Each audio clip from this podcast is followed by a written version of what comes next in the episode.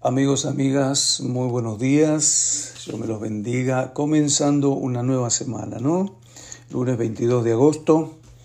Hoy estamos, eh, o mejor dicho, continuamos con la lectura del Evangelio de Juan.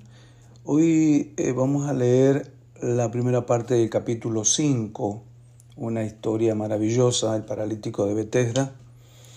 También vamos al Antiguo Testamento en 1 Crónicas 18 y 19 y seguimos con Zacarías capítulo 7. ¿Listos? Listos, listos. He notado algo.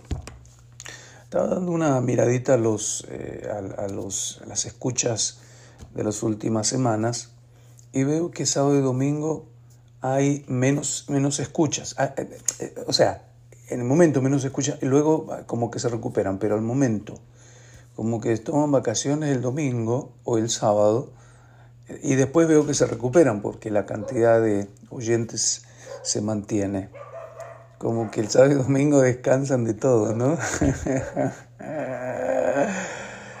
Manténganse firmes. Día a día, día a día es muy importante hacerlo. Muy importante. Claro que a todos nos sucede. A veces se nos pasa el día, ¿no? Día 234 de este año 2022 leyendo la palabra del Señor.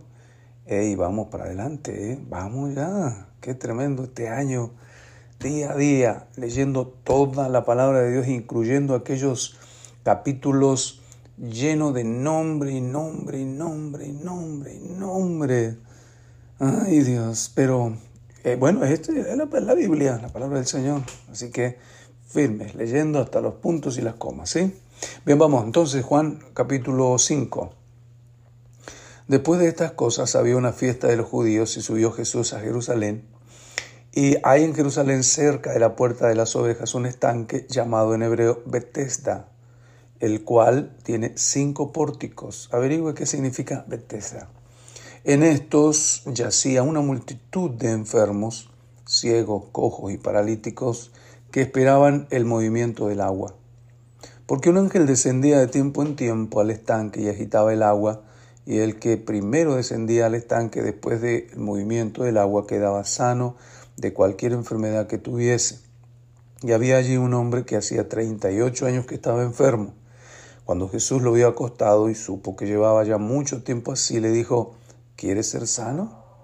Señor, le respondió el enfermo, no tengo quien me meta en el estanque cuando se agita el agua, y entre tanto que yo voy, otro desciende antes que yo. Jesús le dijo, levántate, toma tu lecho y anda. Y al instante aquel hombre fue sanado y tomó su lecho y anduvo. Y era día de reposo aquel día. Entonces los judíos dijeron a aquel que había sido sanado, es día de reposo, no te es lícito llevar tu lecho. Él le respondió, el que me sanó, él mismo me dijo, toma tu lecho y anda. Entonces le preguntaron, ¿quién es el que te dijo, toma tu lecho y anda? Y el que había sido sanado no sabía quién fuese, porque Jesús se había apartado de la gente que estaba en aquel lugar. Después le halló Jesús en el templo y le dijo, mira, has sido sanado, no peques más, para que no te venga alguna cosa peor.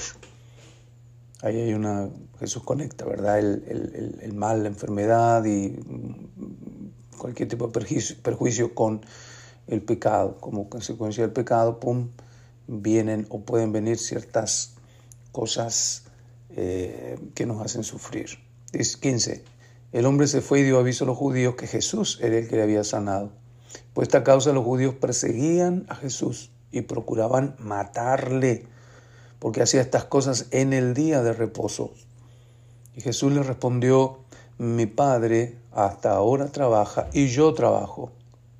Por esto los judíos aún más procuraban matarle, porque no solo quebrantaba el día de reposo, sino que también decía que Dios era su propio Padre, haciéndose igual a Dios.